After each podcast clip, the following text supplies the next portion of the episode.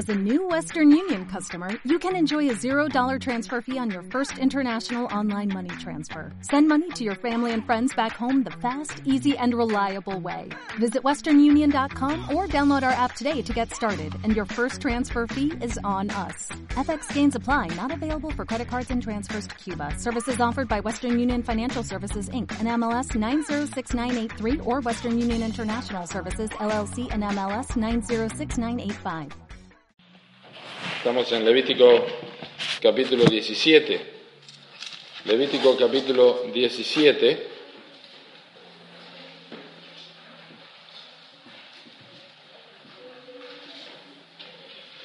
Estamos en la mitad del libro de Levítico, no quizá en capítulos, pero sí en cuanto a temática del libro de Levítico. Y hasta ahora hemos visto todo lo que tiene que ver con referencia a sacrificios, y especialmente el capítulo 16 de Levítico es el, el día más importante de la historia de Israel, el día donde se ofrecía un animal y era para la expiación de los pecados del pueblo. Ese es el asunto más importante del libro de Levítico y lo que representa por excelencia la cruz de Cristo en el libro de Levítico y prácticamente en todo el Antiguo Testamento eh, en, en, lo que respecta a un sacrificio. Es el capítulo 16, porque en ese día, versículo 31 de capítulo 16 dice, en el capítulo, versículo 30, en ese día seréis limpios de todos vuestros pecados delante de Jehová. Así que ese era un día importantísimo, el Yom Kippur, que se llamaba día de expiación. Así que es un, capítulo muy importante el capítulo 16. Pero con ese capítulo termina una sección en el libro de Levítico. Y cualquiera que lee con atención este libro verá que a partir de, del capítulo 16 termina una sección. Hay un, el capítulo que vamos a ver ahora, el 17, es un capítulo absolutamente rojo, porque todo tiene que ver con sangre. Y luego a partir del capítulo 18 y hasta el final, del capítulo 27, aunque en realidad es hasta el capítulo 26, porque el capítulo 27 simplemente son qué debían hacer con las cosas que se consagraban, pero hasta el capítulo 26, del 18 al 26, el tema es absolutamente distinto. Vamos a orar y luego vamos a considerar más sobre este pasaje. Padre, te damos gracias por tu palabra y pedimos que en esta hora tú puedas hablarnos a nuestros corazones. Realmente dependemos de ti. Queremos sacar provecho de esta enseñanza y queremos eh, bendecirte por lo que vamos a aprender de antemano. En el nombre del Señor Jesucristo. Amén. La división más práctica, más práctica entre capítulo 1 al 16 y capítulo 18 al 20, marcando el, al 26, marcando el 18 en el medio, es que todo lo que ocurre entre capítulo 1 y 16 básicamente ocurre dentro del tabernáculo. Y todo lo que ocurre del capítulo 18 hasta el capítulo 26 ocurre fuera del tabernáculo. De hecho, miren que el capítulo 17 comienza diciendo, habló Jehová a Moisés diciendo, habla a Aarón y a sus hijos y a todos los hijos de Israel y diles. No ha habido esta expresión hasta ahora de manera tan enfática como en este pasaje. Siempre, ha habido, siempre fue, habla a Aarón o a Moisés o a sus hijos porque tenía que ver con el sacerdocio, tenía que ver con los sacrificios. Pero ahora está incluyendo al pueblo. Lo que va a pasar ahora es que Dios se va a enfocar en aquellas cosas que van a demostrar en el pueblo todo lo que ellos creyeron en los primeros capítulos. En otras palabras, el código de aquí en adelante es conocido como el código de santidad. Y nosotros lo conocemos de esta forma en el Nuevo Testamento. Tenemos la doctrina en los primeros capítulos de un libro y la práctica en la segunda parte de un libro. Efesios capítulo 1 al 3, toda la doctrina de la iglesia, cómo se originó la iglesia, cómo es la redención, la salvación, capítulos 4 al 6, la práctica o la consecuencia de eso que nosotros creemos. Esta es la idea básicamente en, este, en esta sección del libro de Levítico. Tengo aquí algunas cosas anotadas que, como introducción que me gustaría leerles para aquellos que eh, son más técnicos y, le, y les gusta eh, tener en cuenta estas cosas. Es una sección que aborda los asuntos y, las, y la ética de la vida de la comunidad israelita. ¿Eh? Se conoce como el Código de Santidad, versículos 17 al 26. Le hago un paréntesis aquí. Para los antiguos, para Israel, eh, la santidad no era algo inalcanzable. Para nosotros no debe ser tampoco. La santidad no significa impecabilidad, no significa que nunca más vamos a pecar. La santidad, Dios nos ha dejado a nosotros los métodos y los medios para que nosotros podamos desarrollar en santidad, que significa asemejarnos más a Dios y apartarnos más de aquello que no es agradable a Dios. Eso es la santidad, separarnos de lo que deshonra a Dios y acercarnos a lo que honra a Dios. Tenemos los medios para esto. Primero el Espíritu Santo en nuestras vidas, la redención a través de Cristo, la palabra de Dios, la oración, la meditación y eh, congregarnos, testificar de Cristo. Todas estas cosas favorecen a la vida de santidad. Pero para el pueblo de Israel, para los israelitas, específicamente, y piensen ustedes que nosotros miramos y decimos el Antiguo Testamento y pensamos en Génesis hasta el libro de Malaquías, pero para el pueblo de Israel lo que ellos tenían escrito era el Pentateuco solamente. Entonces, cuando ellos querían referirse a la vida de santidad, a lo que era la santidad, en la vida práctica, ellos se referían a esta sección. De todo lo que hay en la ley, incluyendo el libro de Deuteronomio, que también son repasos, capítulos 18 al 26 son los aspectos prácticos, es donde estarían meditando, diciendo, mira cómo es el trato con el prójimo, mira cómo yo que eh, comportarme en este área y en esta otra área, qué es lo que yo debo hacer. Eh, básicamente la diferencia, porque los capítulos 18 al 20 marcan el vivir de una forma diferente, una forma distinta, incluso la conducta de los sacerdotes en capítulo 21, las reglas para los sacrificios en capítulo 22, eh, el, patrón de la enseñanza, de la adoración en capítulos 23 al 25, inclusive hay bendiciones y maldiciones en capítulo 26 del Levítico. Pero aquí es, eh, en capítulo 17 es la introducción a esta vida de santidad y es la sangre es el código de santidad, debido a, cómo se le demanda eso para los israelitas. Noten, por ejemplo, en capítulo 19, versículo 2, ya vamos a ir al capítulo 17, pero el capítulo 19, versículo 2, cosas que no hemos leído antes, pero aparecen a partir del capítulo 18 o 19, dice, habla a toda la congregación de los hijos de Israel y diles, santos seréis, porque santo soy yo, Jehová vuestro Dios. Ahora, fíjense, nosotros conocemos ese pasaje del Nuevo Testamento. Me seréis santos porque yo soy santo, ¿verdad? 1 Pedro capítulo 1. Para los israelitas, ¿dónde aparece esta, expresión? La primera vez que aparece es aquí, luego del día de la expiación, luego de la enseñanza de la sangre, y aquí en este capítulo, versículo capítulo 19, es el mandato, me seréis santos porque yo soy santo. O sea, para el lector judío de la ley, esta expresión era, era eh, muy claro que en esta parte de la ley Dios estaba diciéndoles, esta es la forma que ustedes pueden practicar la santidad. Entonces, ubicando este texto en su contexto, entendemos el valor que tenía para el pueblo de Israel cuando Dios decía, sed santos porque yo soy santo. Bueno, ¿qué puedo hacer y cómo puedo hacer para ser santo? Estas son las cosas que tienen que hacer. Primero recuerden que lo tienen que demostrar, porque no es que ustedes pueden ser santos por sí mismos. Para eso está el sacrificio, el día de la expiación. Para eso está la sangre. Pero la santidad de ustedes muestran que ustedes creyeron en eso. La santidad de ustedes en la vida práctica, de ser santos como yo soy santo, muestra que, muestran que ustedes entendieron la expiación y el valor de la sangre. Es exactamente como nosotros. Nosotros no somos santos para lograr salvación. Nosotros somos santos porque tenemos salvación. Es el resultado natural de nuestra conversión, es la práctica. 19.2, capítulo 20, versículo 7, dice así, santificados pues y sed santos, porque yo soy, yo Jehová, soy vuestro Dios. Capítulo, eh, versículo 8. Y guardad mis estatutos y ponedlos por obra, yo Jehová que os santifico. Versículo 26.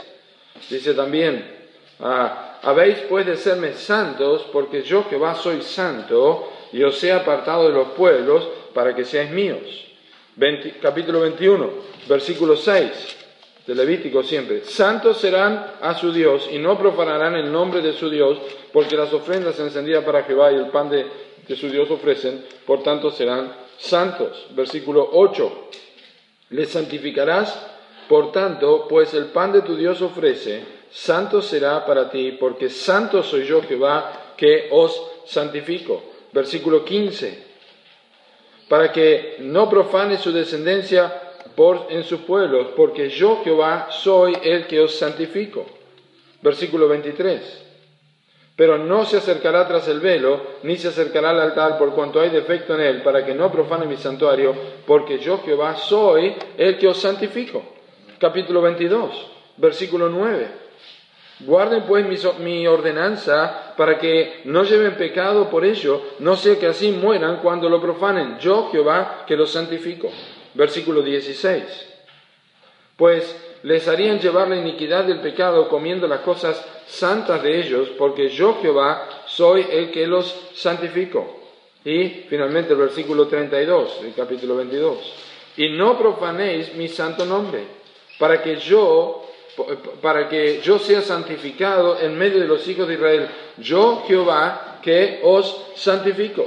Entonces es evidente la santidad de Dios en estos pasajes para el pueblo de Israel. No, no son versículos que hemos leído antes. Es, que Dios no puede pedir esto antes de los sacrificios. Dios no puede pedir santidad al pueblo antes de que el sacrificio fuese ofrecido. Es como si Dios pidiera a una persona que fuera santo aparte del sacrificio de Cristo. Por eso los primeros capítulos del Levítico hablan del sacrificio y terminan con este ah, epílogo que vamos a ver ahora en capítulo 17, que es la sangre. Y a partir de ahí, lo que Dios demanda es santidad. Es exactamente lo que pasa con nosotros en nuestra vida como cristianos. Aparte de la sangre de Cristo, por el hecho de que Cristo nos ha limpiado, nosotros tenemos la posibilidad de vivir de manera santa. Somos justificados en su sangre y ahora nosotros podemos vivir en santidad. En los próximos capítulos la santidad va a ser abordada en todos los aspectos de la vida de Israel, en capítulos 18 hasta el capítulo 26. Entonces, no es sorpresa que la sección práctica y ética del libro de Levítico continúe a la sección doctrinal, cómo es el sacrificio, por qué es el sacrificio, qué representa el sacrificio, cómo tenían que hacer esto, etcétera, etcétera, tal cual la, la parte doctrinal de las epístolas nos desemboca en la parte práctica. Está aquí el patrón en el Antiguo Testamento también. Así que como el tema dominante de capítulos 1 al 16 se resume en el asunto del sacrificio, el tema dominante, y ustedes podrían, este es el resumen más grande que les puedo dar, ¿eh? pueden, poner 1 al 16 y arriba un título que dice sacrificios, 17 al 27 pueden poner arriba santidad. ¿Eh? santificación, sacrificios y santificación, o salvación y santificación. Es la forma más práctica y rápida de resumir el libro de Levítico. La santidad especialmente tiene que ser demostrada en, la, en relación con el prójimo. Fíjense también este asunto. Capítulos 1 al 16 es los sacrificios, eh, eh, la relación con Dios cómo tienen que ofrecer el sacrificio, la limpieza por medio de los, sacrificios, y eso representa el mandamiento que dice, amarás a Jehová tu Dios con todo tu corazón. Pero la parte, segunda parte de Levítico 17 hasta el 26, donde se encuentra en capítulo 19 este famoso texto, y a tu prójimo como a ti mismo. Entonces, una vez más, la Biblia nos da este patrón. Debemos amar a Jehová con todo nuestro corazón y a nuestro prójimo como a nosotros mismos. En estos dos mandamientos se resume toda la ley de los profetas. Este es el cumplimiento de la ley, es amar al prójimo. Es lo que enseña Primera de Juan también. Tenemos que manifestar que nosotros amamos a Dios, a quien no hemos visto, amando a las personas que vemos, que son nuestros hermanos en Cristo. Y eso es la división, es la regla de oro, como decimos así. Y como dije, la primera sección del libro de Levítico se dirige principalmente a Moisés y Aarón, pero esta segunda sección se dirige a Moisés y Aarón y al pueblo, porque ellos tenían que tener en cuenta estas, estas cosas. Y un distintivo también del capítulo 17 al 27 es que Dios se dirige a la nación en primera persona. Yo soy Jehová tu Dios. No dice yo soy Jehová el Dios de ellos, yo soy Jehová tu Dios. Y estas palabras enfatizan la revelación de la voluntad de Dios en el pacto que Dios había hecho con, Moisés en el monte Sinaí, para que sean mi pueblo, mi especial tesoro. Ahora yo soy Jehová tu Dios que santifico. Después de todos los sacrificios, yo soy el que os santifico. Entonces, cuando decimos que nosotros debemos vivir en santidad, ¿realmente qué está pasando? Dios está santificándonos a nosotros. Nosotros nunca nos santificamos a nosotros mismos. Nunca logramos santidad por nuestros medios, aunque nosotros usamos medios para la santificación, realmente el que provoca esto es Dios en, nosotros a través del Espíritu Santo. Nosotros no podemos crear ni, ni, ni, nada en nuestras vidas. El fruto es por medio de Cristo. Es un llamado urgente, este llamado a la santidad para que Israel obedezca los mandamientos. La, frase yo soy Jehová tu Dios, alguien ha dicho, alguien ha dicho, la frase yo soy Jehová tu Dios es la oración más completa, definitiva y soberana en toda la escritura sin excepción. Yo soy Jehová tu Dios. Es la frase soberana más completa, más distintiva en toda la escritura, no hay excepción alguna. Esto es lo que representa que nosotros somos parte del pueblo de Dios. Bien, hay 10 secciones individuales en este pasaje, en el capítulo 17 en adelante, eh, y la división se basa en una fórmula muy común que ya conocemos, Jehová habló a Moisés. Eso dividiría, no, no, lo vamos a meditar en esa forma, pero solamente se lo menciono, lo menciono. Y ahora sí, vamos entonces al capítulo 17 en el tiempo que tenemos para ver que el capítulo básicamente se divide en dos partes. El capítulo central de Levítico es 16, pero el capítulo 16 y 17, pero el capítulo 17 es el valor de la sangre, el sentido de la sangre ¿Qué, significaba la sangre para la nación de Israel? Y este capítulo se dividía en dos mandatos. Hay dos mandatos básicos en esta sección. Versículos 1 9 y versículos 10 hasta el versículo 16. En realidad se podría decir que hay tres partes, porque versículos 15 y 16 tiene que ver con eh, las cosas mortecinas, pero realmente se, encierra en, en, dos cosas. ¿eh? El hecho de la sangre derramada, versículos 1 al 9, y la sangre consumida. ¿eh? La sangre consumida, estamos diciendo la sangre que, no se debía comer, ¿eh? o, comida, o bebida. La sangre consumida en versículos 10 eh, hasta el 16. Esa sería la forma de dividir este capítulo central, central en lo que respecta a la división del libro de Levítico. La sangre derramada y la sangre consumida. Hay una introducción allí a esto en versículos 1 y 2, dice Jehová habló a Moisés diciendo, habla a Aarón y a sus hijos y a todos los hijos de Israel y diles, esto es lo que ha mandado Jehová. Entonces, en la introducción del capítulo 17, capítulo central, en, Levítico, en, lo que respecta a la sangre, que era el, elemento que, eh, principal en los sacrificios, Dios dice, hay un mandato. Esto es lo que Jehová ha mandado. Y hay un doble mandato aquí que, como recién lo dije, la sangre derramada y la sangre consumida. Y nosotros sabemos que este capítulo, junto con el 16, es una visión anticipada del Señor Jesucristo y la sangre derramada de Cristo en el Nuevo Testamento. Así que vamos a tener eso en cuenta. Tenemos entonces el primer mandato, vamos a leer versículos 3 hasta el 9. Dice así, cualquier varón de la casa de Israel que degollare buey o cordero o cabra en el campamento o fuera de él y no lo trajere a la puerta del tabernáculo de reunión para ofrecer ofrenda a Jehová delante del tabernáculo de Jehová, será culpado de sangre el tal varón. Sangre derramó, será cortado el tal varón de entre su pueblo a fin de que traigan los hijos de Israel sus sacrificios, los que sacrifican en medio del campo, para que los traigan a Jehová a la puerta del tabernáculo de reunión al sacerdote, y santifiquen ellos sacrificios de paz a Jehová.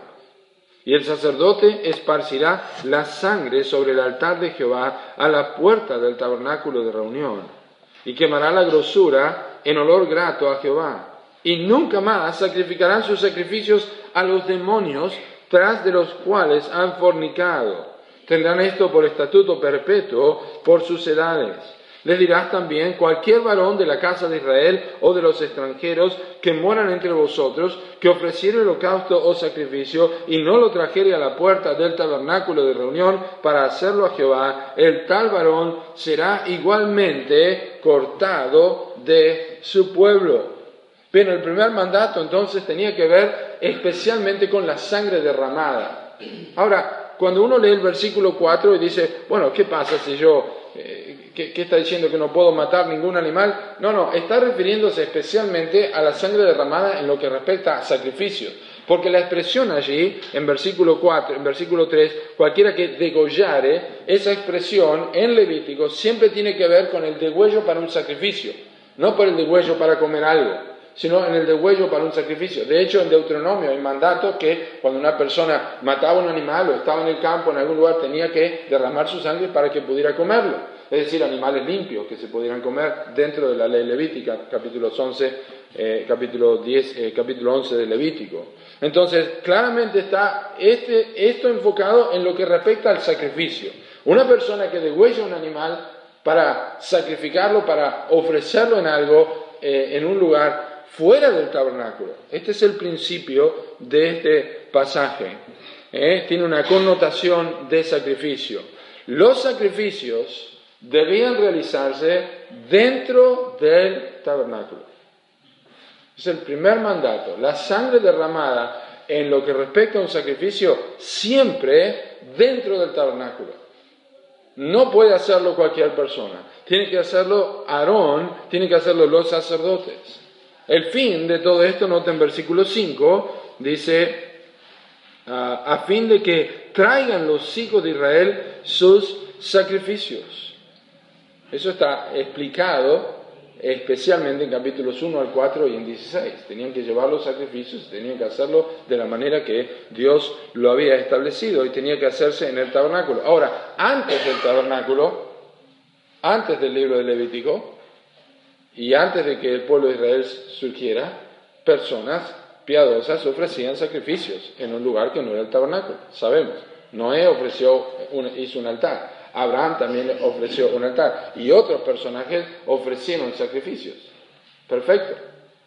Pero eso era antes del tabernáculo. Ahora había una legislación sobre los sacrificios, ahora estaba prohibido. Y el propósito es porque, vuelvo a repetir, en capítulo 16, versículo 30 dice, porque en este día se hará expiación por vosotros y seréis limpios de todos vuestros pecados delante de Jehová. La limpieza de los pecados era simbólicamente delante de Jehová. Esto es, no delante figurativamente, sino delante de Jehová en el tabernáculo. Para ellos eso representaba la presencia de Dios, la columna de nube, el arca estaba allí, la columna de fuego, en el, en el lugar santísimo. Entonces el sacrificio debía ser hecho delante de Jehová, no podía hacerse en cualquier lado. No podía hacerse como uno le diera la gana, era la limpieza. Fuera del tabernáculo podría representar dos cosas. Noten versículo 7. Y nunca más sacrificarán sus sacrificios a los demonios, tras de los cuales han fornicado. Tendrán esto por estatuto perpetuo por sus edades. Dice, nunca más, ¿saben lo que significa la palabra nunca?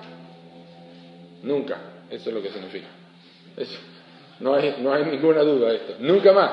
Pero aquí está hablando en pasado, nunca más, es decir, futuro no vayan a hacer esto como lo han hecho. Nunca más sacrificarán sus sacrificios a los demonios, tras de los cuales han fornicado. Aquí hay una, un pequeño dato en este versículo que indica que Israel, en su peregrinaje en el desierto, y antes de que esto estuviera legislado, ofrecían sacrificios. ¿Y de dónde habían aprendido ellos esto?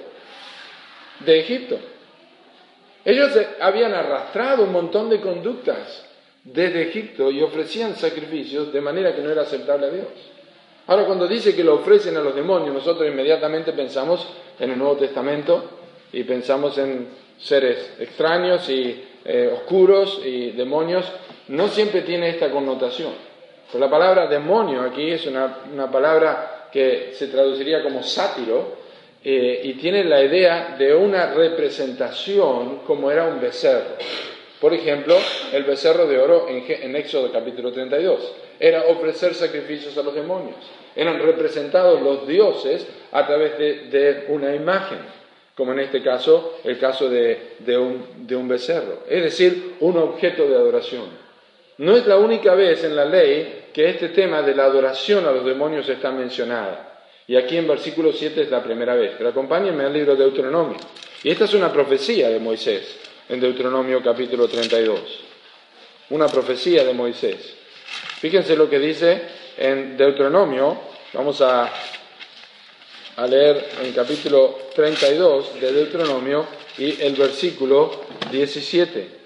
Capítulo 32, versículo 17. Dice Deuteronomio 32, 17. Sacrificaron a los demonios y no a Dios, a dioses que no habían conocido, a nuevos dioses venidos de cerca, que no habían temido vuestros padres. Interesante. De, Moisés está eh, expresando esto ya al pueblo de Israel, lo que habían estado haciendo, y dice, nunca más tienen que hacer esto en el libro de Levítico. Acuérdense que esto ocurre en el periodo de pocos meses en Israel, en el, desierto, la ley dada, ¿verdad? El Deuteronomio ya este, es próximo a la entrada, la muerte de Moisés y la entrada de Israel a la tierra prometida.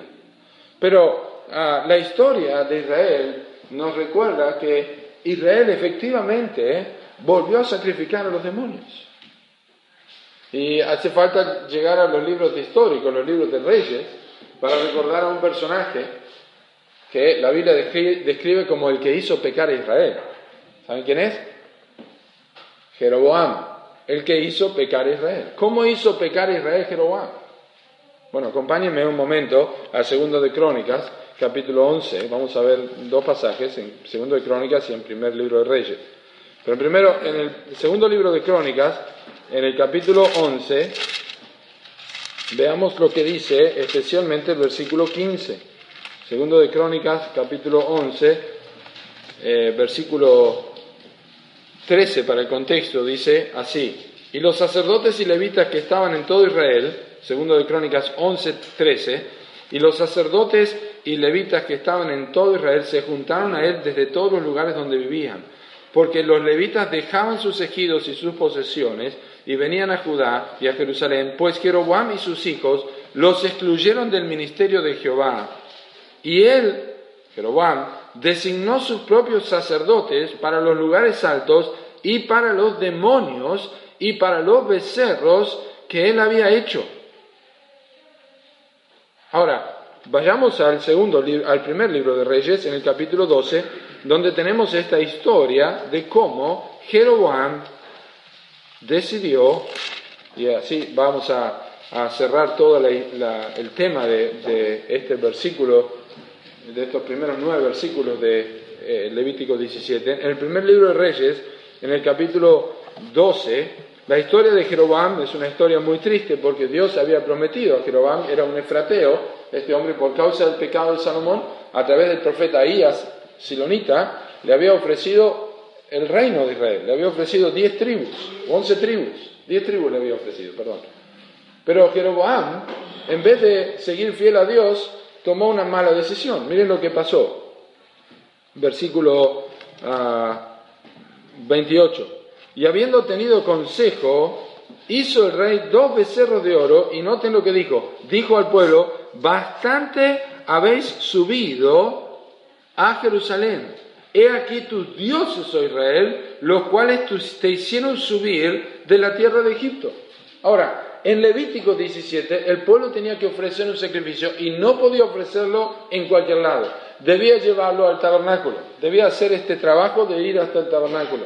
Lo que hizo Jeroboam es decir, miren, ya bastante hicimos esto. Ahora vamos a ver una aplicación práctica de esto, pero ya bastante hicieron esto y él introdujo una mentira. Estos son tus dioses. Es decir, de última, ¿quién es el que dice que sí o sí tiene que hacerse en el tabernáculo? Estos son tus dioses. Tus dioses son demonios, son becerros. Esta es la mentira de Satanás, con que Jehová, Dios os ha dicho, no hagáis esto, no hagáis esto, lo otro. Aunque que Dios te ha dicho que solamente en el tabernáculo. Así con que Dios te ha dicho que esto es santidad. Pero sí, todo el mundo lo hace, ¿verdad? Y póngale su propia prueba, su propia tentación con que Dios te ha dicho que esta es la única forma de ofrendar o que Dios te ha dicho que esta es la única forma de ofrecer eh, o de, vivir en pureza o esta es la única forma de tratar al esposo o la esposa. Y estos son tus dioses. Y puso uno en Betel y otro en Dan. Es decir, le acortó el trabajo al pueblo, entre comillas, le hizo más fácil su adoración, pero realmente lo que hizo fue corromper. Por eso es conocido como el que hizo pecar a Israel. Fíjense un momento, y quizás es la primera vez que podemos tomar esta frase en su verdadero contexto, si han leído la Biblia varias veces o han leído este, estos libros históricos. El que hizo pecar a Israel. ¿Por qué? Porque Jeroboam quebrantó específicamente el mandato de Levítico 17. Y dice que esa persona sería cortada de su pueblo si no venía al lugar que Dios había establecido. No es simplemente que hizo pecar a Israel porque hizo adorar dos becerros, no, lo desvirtuó de la adoración de Jerusalén. Les quitó la atención de lo que Dios había dicho en Levítico, no en cualquier lugar podés ofrecer tus sacrificios. Entonces es mucho más que una frase eh, generalizada, hizo pecar a Israel. El pecado que hizo Jeroboam, que hizo pecar a Israel, fue que les desvirtuó, les desvió de la verdadera adoración. Estos son tus dioses. Desvirtuó la adoración, justamente lo que advertía aquí en Levítico 17 y lo que anunció de antemano en Deuteronomio 32, Moisés. Moisés. Ahora hay cientos de ídolos que pueden arrastrar a un cristiano o que podemos nosotros arrastrar aún después de la conversión, ¿verdad? Hay un montón de ídolos. Bueno, el pecado de, de Jeroboam en ese sentido está a las puertas de cada una de nuestras vidas. Cada uno le pone su nombre. Pueden ser ídolos emocionales, pueden ser ídolos materiales,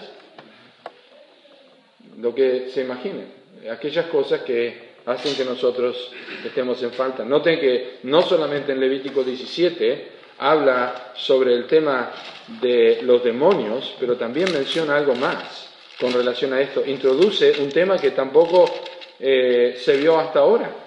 Está todo concentrado aquí. Dice en versículo 7, nunca más sacrificarán los sacrificios a los demonios, tras de los cuales han fornicado. Tendrán esto por estatuto perpetuo por sus edades. Han fornicado. Introduce Dios un, eh, una expresión, un vocablo que habla o con relación a la idolatría que tiene que ver con la inmoralidad la fornicación. Ahora, la fornicación técnicamente es la relación sexual fuera del matrimonio, pero en la Biblia la fornicación está referida a cualquier pecado de inmoralidad que afecta el matrimonio. Y tanto en el Antiguo como en el Nuevo Testamento, en el Antiguo Testamento la relación entre Dios y su pueblo, Dios e Israel, es una relación de esposo y esposa. Eso lo sabemos, el libro de Oseas, por ejemplo, representa esta verdad. Pero en el Nuevo Testamento, la iglesia y Cristo representan también un matrimonio. Y esto es lo que hace la idolatría. La idolatría es como una fornicación. La idolatría es, es una fornicación, es, una es desvirtuar la relación original que había entre Dios y nosotros. Por eso, en Deuteronomio 32, que ya leímos, el versículo siguiente, el versículo 18, leímos el versículo 17, pero el versículo 18 dice así, después de hablar de, de los dioses que no habían conocido, los demonios, dice en versículo 18, de la roca que te creó te olvidaste, te has olvidado de Dios tu creador. Y lo vio Jehová y se encendió en ira por el menosprecio de sus hijos y de sus hijas. Y dijo, esconderé de ellos mi rostro, veré cuál será su fin, porque es una generación perversa, hijos infieles. Sí, el sacrificio a los demonios, el olvidarse de la roca que te creó, pero también son infieles. La infidelidad es lo que marca en este pasaje, hijos infieles. Por eso el tabernáculo, y otra vez regresamos al Levítico 17, por eso el tabernáculo eh, ofrecer o venir a ofrecer en el, tabernáculo protegía de pecado. De hecho, les protegía de quebrantar el primer mandamiento, no tendrás dioses ajenos delante de mí, Éxodo 21. Eh, también está en Éxodo 34.4. Dice, es una, dice, como leímos en versículo 7 al final, estatuto perpetuo por sus edades. Si algún día tienen la oportunidad, se animan a hacerlo y tienen el momento de estar con algún judío ortodoxo, religioso, pueden preguntarle cómo es que ellos están solucionando el problema de los sacrificios. Porque ellos tienen que ofrecer sacrificio. Ellos no están ofreciendo sacrificio. Ellos le van a decir, lo que ellos van a decir que son las oraciones que ellos ofrecen y la fidelidad que están en la sinagoga. Pero ellos saben muy bien que esto no es lo que enseña. Ellos tenían que ofrecer sacrificio. Claro, nosotros sabemos que Jesucristo ya cumplió todo esto y no necesitamos nada de eso.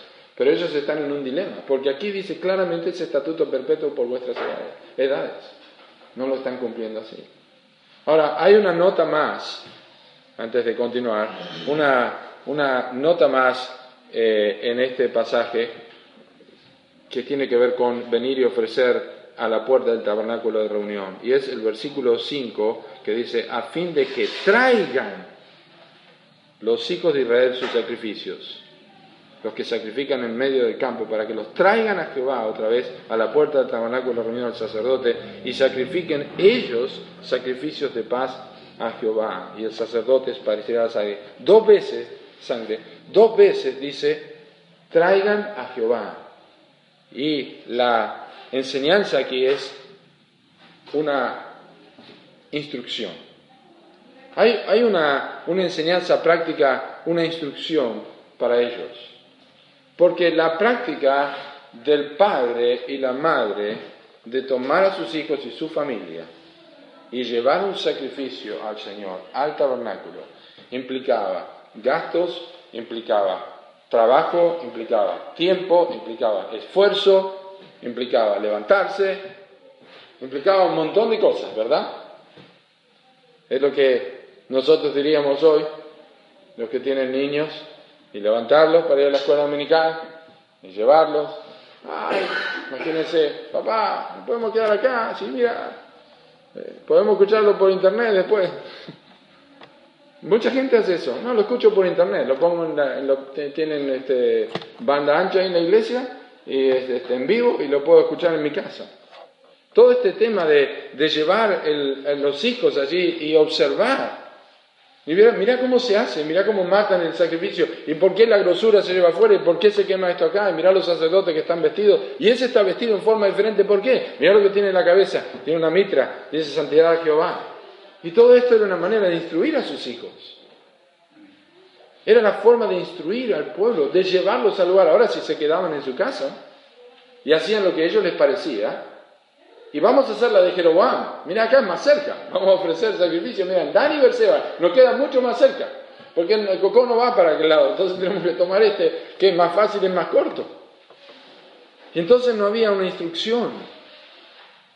Y nosotros somos tan rápidos para eludir las responsabilidades y evitar hacer lo que se nos ha mandado. Dios tiene el propósito de enseñar a Israel que de otra manera jamás aprenderían. Los sacrificios, el degüello del sacrificio en el tabernáculo, no en otro lugar, en el tabernáculo.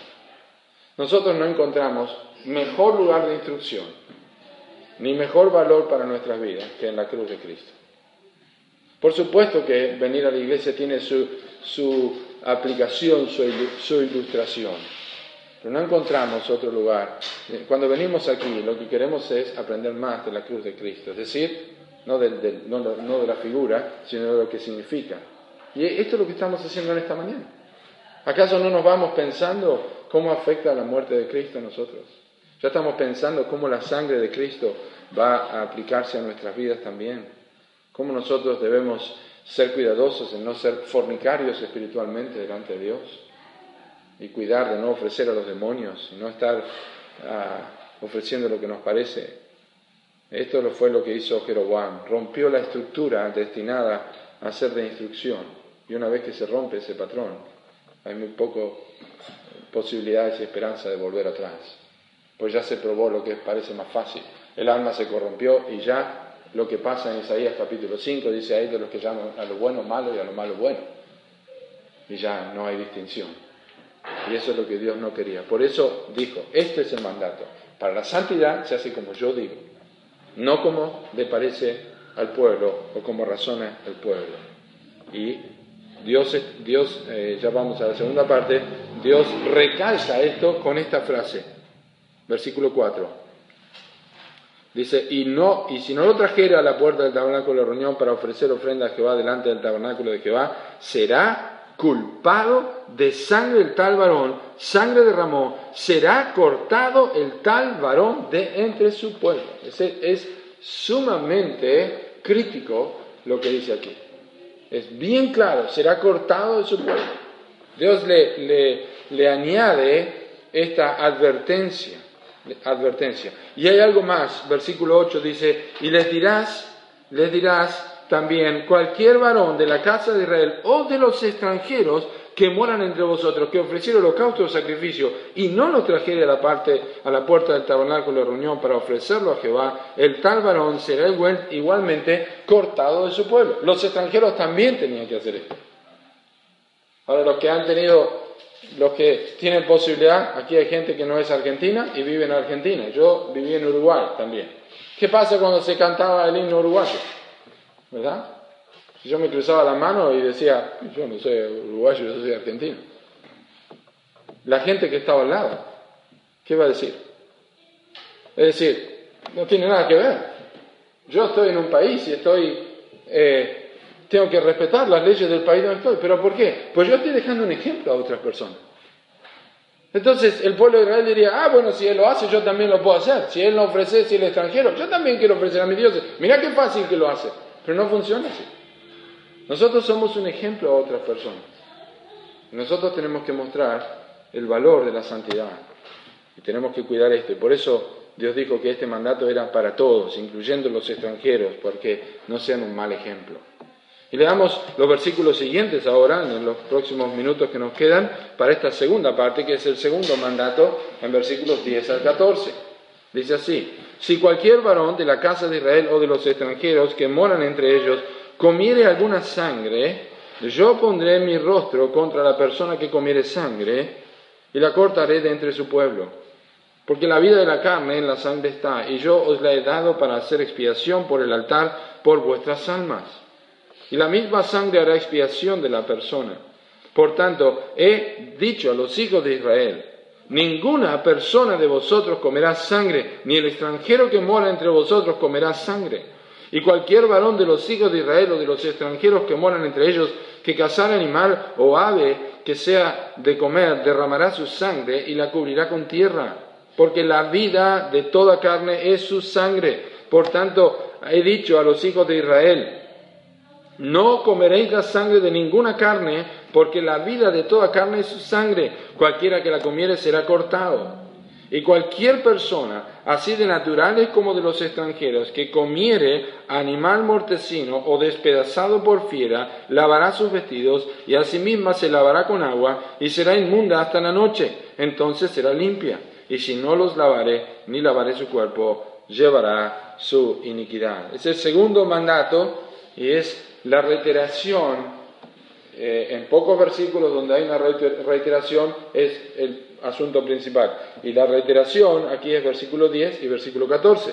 Versículo 10 dice que este, eh, que comiere alguna sangre, yo pondré mi rostro contra la persona que comiere sangre. Versículo 14 dice, no comeréis la sangre de ninguna carne porque la vida de la carne es su sangre no comer la sangre. Era absolutamente prohibido el comer la sangre. Dice, ¿cómo, cómo se comiera la sangre? Bueno, eh, eh, no está diciendo que le ponían una canilla al animal y comían la sangre, no, lo que está diciendo es que no derramaban, es decir, no dejaban que eh, se desangrara el animal. Pero esta era una práctica pagana. Los paganos incluso fabricaban alimentos con la sangre que ofrecían a sus sacrificios a los demonios y a los ídolos, y ellos comían esto como parte del sacrificio, era una práctica común. No es que Israel escucha no comer sangre y dice, no comer sangre y dice, ah, bueno, qué cosa rara esto de comer sangre. No, no, ellos sabían muy bien de qué se trataba este tema. Ellos sabían muy bien porque eso se hacía en, en, Egipto. Era absolutamente prohibido, aunque otros pueblos lo hacían. Y la razón de esta prohibición está en versículo 11. Quizá versículo para marcar, un versículo importantísimo en el Antiguo Testamento. Y nos, nos redirige la atención a Cristo, porque la vida de la carne en la sangre está, y yo os la os la he dado para hacer expiación sobre el altar por vuestras almas, y la misma sangre hará expiación de la persona. La vida de la carne en la sangre está. Usted eh, póngase en el mejor estado físico, chequeado por el médico, en buena contextura física, yendo al gimnasio, la mejor alimentación, metabólicamente hablando, usted está en el peso perfecto, usted no tiene ningún problema, usted se sienta, le pone una agujita con una canillita y una sangre y se queda sentado y usted va a morir. Aunque no le lo golpeen, solamente desangrándose. La vida se va. La vida se va. Este es un tema que pensamos tanto con la mamá de Silvina, cómo se le iba la vida en el, momento del hecho. Eh, es, distinto a un accidente, ¿entienden? cuando uno se desangra, piensa que decimos se le va la vida, se le va la vida.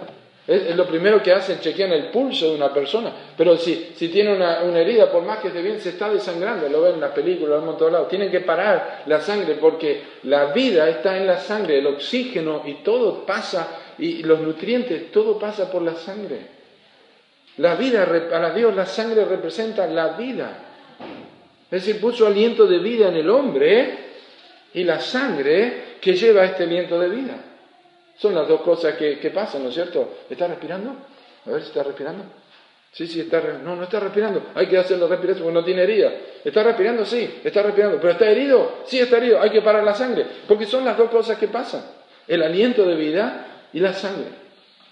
La vida es la sangre. La vida es la sangre. La sangre representa la vida. Uno pierde la sangre y uno pierde la vida. Murió desangrado. Ahora, sabemos que esto representa sí o sí al Señor Jesucristo. Lo que vamos a hacer de aquí al final, y voy a hablar de la sangre hoy día también, pero lo que vamos a hacer de aquí al final, al terminar la clase, vamos a leer versículos del Nuevo Testamento, para que en este contexto de Levítico 17, al mirar los versículos del Nuevo Testamento y la aplicación de la sangre de Cristo a nuestras vidas, nosotros veamos el valor que tiene. Vamos a Romanos capítulo, ah, perdón, a Marcos capítulo 14 en primer lugar. Marcos capítulo 14, y recuerdan aquí es el relato de Marcos sobre la institución de la cena, la Pascua, Jesucristo instituyendo la cena, el recuerdo de su muerte para la iglesia. Y dice en Marcos capítulo 14 y en el versículo 24 así, versículo 23. Y tomando la copa y habiendo dado gracias, les dio y bebieron de ella todos y les dijo, esto es mi sangre del nuevo pacto que por muchos es derramada. La sangre que es derramada, la vida que es derramada. Vamos a Romanos capítulo 3. Romanos capítulo 3.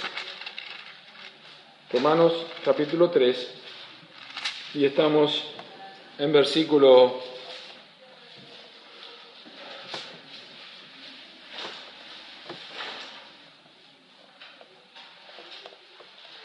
versículo 22.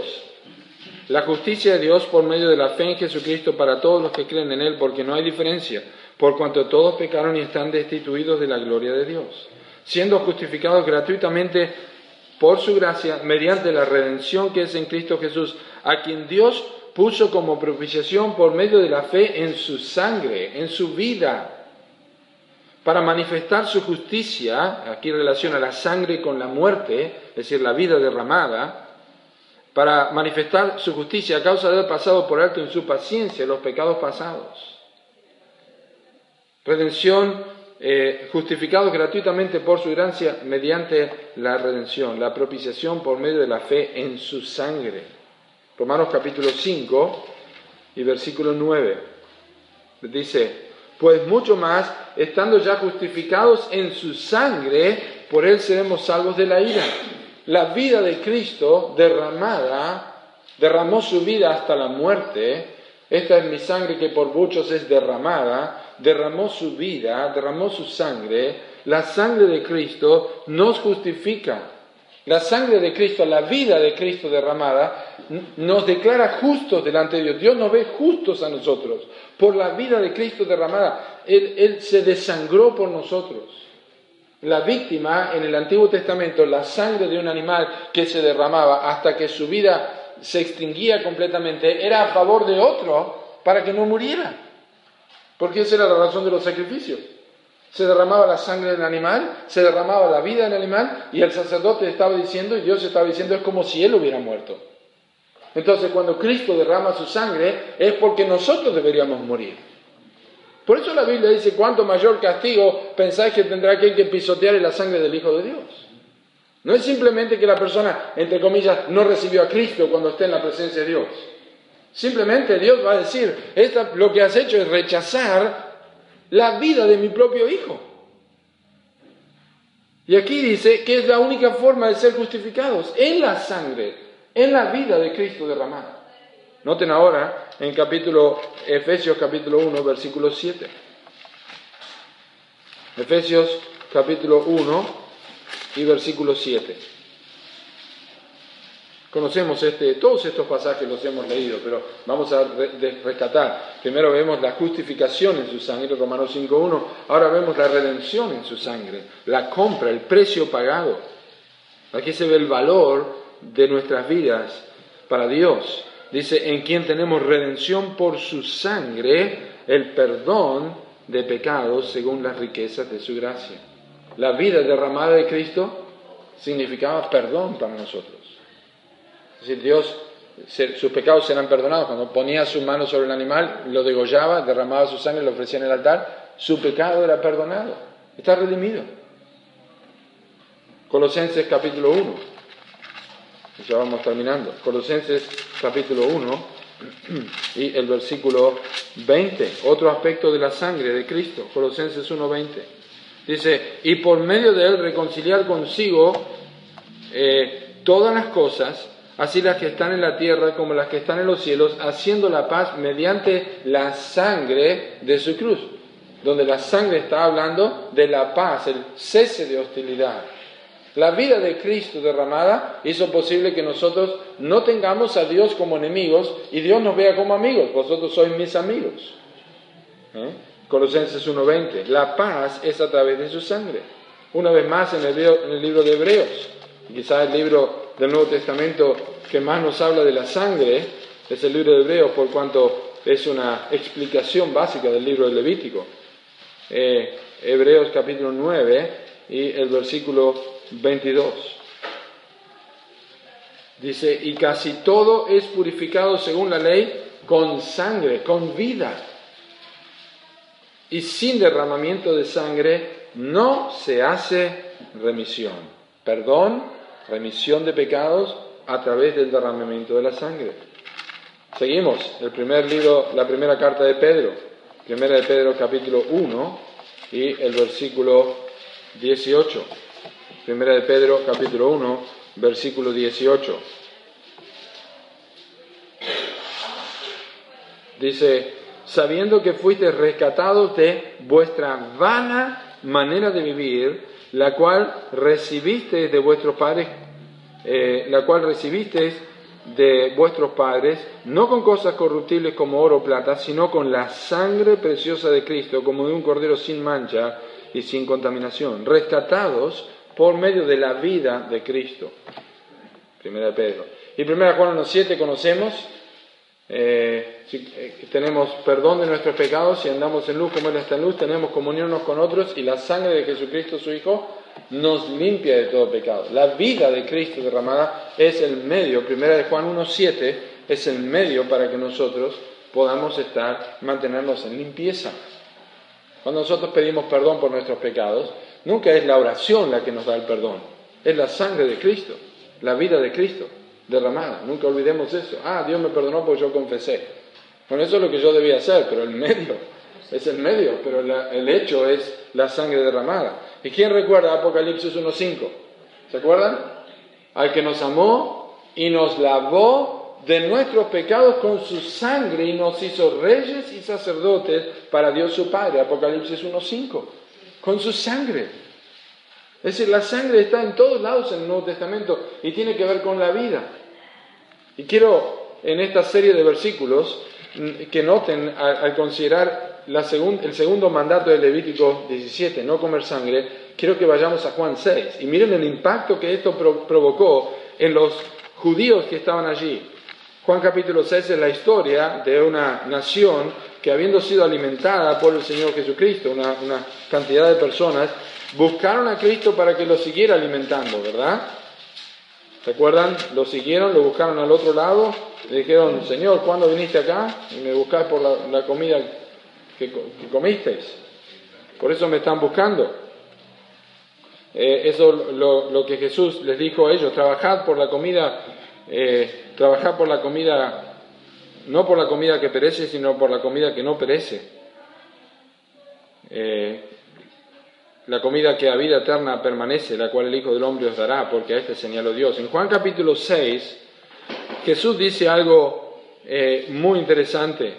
En Juan capítulo 6 dice así, en versículo 52. Entonces los judíos contendían entre sí diciendo, ¿cómo puede darnos este a comer su carne?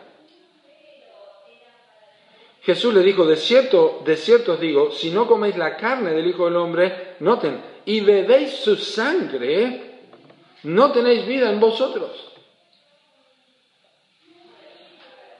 El que come mi carne y bebe mi sangre tiene vida eterna y yo le resucitaré en el día postrero, porque mi carne es verdadera comida y mi sangre es verdadera bebida. El que come mi carne y bebe mi sangre, en mí permanece y yo en él.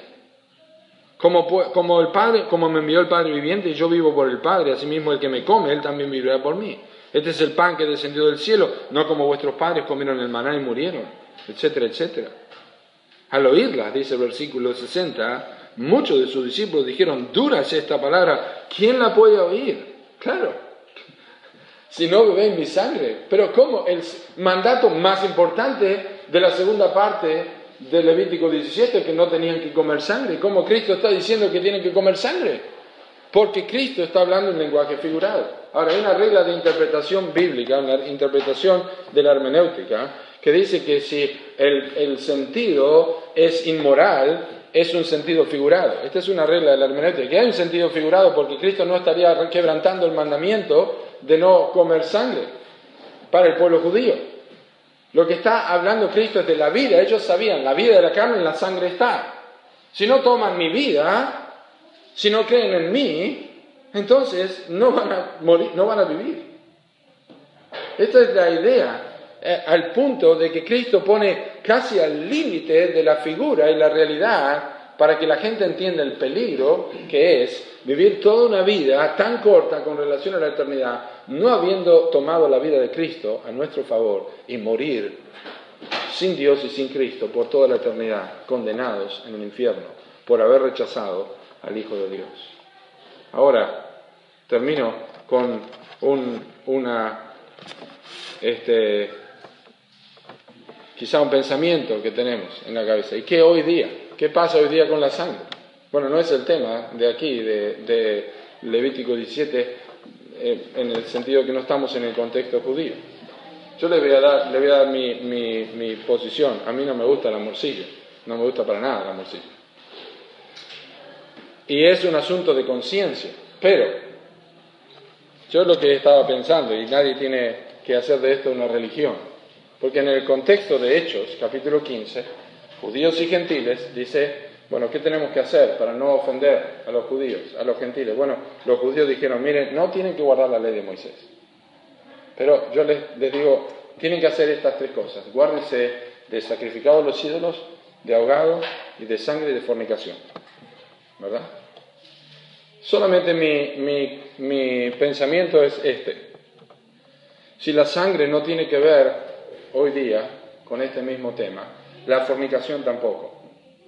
Porque en el contexto de Hechos 15, la fornicación está en la misma altura de la sangre de ahogado y de ídolo. Otra vez quiero decir, este es un asunto de conciencia, no está diciendo, no estoy diciendo esto está en pecado. Yo particularmente no lo haría. Yo particularmente no lo hago. No me gusta, pero tampoco lo haría. Y es un asunto personal. No voy a hacer una religión ni voy a hacer un reglamento en la iglesia sobre esto. Pero cuando yo tomo el contexto de la escritura y cuando yo veo estos tres principios que están allí, no veo por qué la sangre puede ponerse aparte y la fornicación no. ¿Me entienden lo que quiero decir? Entonces, simplemente para que lo consideremos. Bueno, comed de todo lo que se vende en la carnicería, comed sin preguntar nada por motivos de conciencia. Yo no creo que este era un alimento o que se vendía como alimento. Obviamente que no. No estaba pensando el apóstol Pablo en eso. Solamente lo digo porque ayer lo hablamos con mi esposa también. Digo, yo esto, esto es lo que yo creo. Cuando uno estudia la escritura y uno tiene que llegar a una encrucijada, tiene que tomar una decisión. Y esta es la decisión que yo tomo en mi conciencia, es lo que enseña la Biblia. Pero otra vez digo, entiendo que es un asunto de conciencia, entiendo que es un asunto de cuidado, es un asunto de, de, personal, que uno tiene que decir, bueno, a mí realmente no me afecta, yo entiendo esto así, pero tome toda la evidencia de la palabra de Dios y no haga de esto una religión. No haga esto unas 10 marcas y diga, no, nosotros creemos esto y no se puede hacer esto, no se puede comer morcilla, no se puede hacer esto y hacemos de esto un legalismo, ¿entienden? Simplemente cuidemos nuestra conciencia, porque el asunto de la conciencia ha sido tan real en el Nuevo Testamento como el día de hoy. Y tenemos que cuidar, lo mismo que con el alcohol y con otras cosas más. Tenemos que cuidar nuestro corazón. Pero esto no debe ser el tema principal en Levítico 17. Hoy día se puede, ¿no? La morcilla esta, la comida con sangre. No, no, este no es el tema del Levítico 17. Claro que no es. Es otro tema. Es Jesucristo. Y es que nosotros hayamos tomado su sacrificio y que realmente entendamos que su vida fue dada por nosotros y que fue derramada.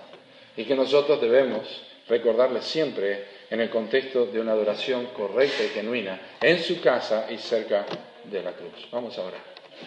Padre, te damos muchas gracias por tu palabra gracias por esta enseñanza que tuvimos hoy. Y queremos pedirte que nos ayudes a recordar a nuestro Salvador. Y su vida se desangró hasta la muerte, Señor. El apóstol Juan dice que eh, atravesaron eh, en su costado y salió agua y sangre. Derramó su vida, Señor, completamente. Señor, gracias por nuestro Salvador. Y gracias por estas enseñanzas del Antiguo Testamento. Enséñanos a vivir en santidad. De aquí en adelante, al meditar en el libro del Levítico, los capítulos que restan, podamos, Señor, nosotros preparar nuestros corazones para vivir en santidad. Señor, estamos tan manchados en nuestro andar. Cometemos errores, cometemos faltas, cometemos pecados, nos equivocamos, eh, damos malos ejemplos. Ayúdanos, Señor, a poder corregir, pero no para que otros digan que estamos bien, sino porque te queremos honrar, Señor. Queremos hacer lo que dice el Levítico de aquí en adelante. Sed santos porque yo soy santo. En el nombre de Jesús. Amén.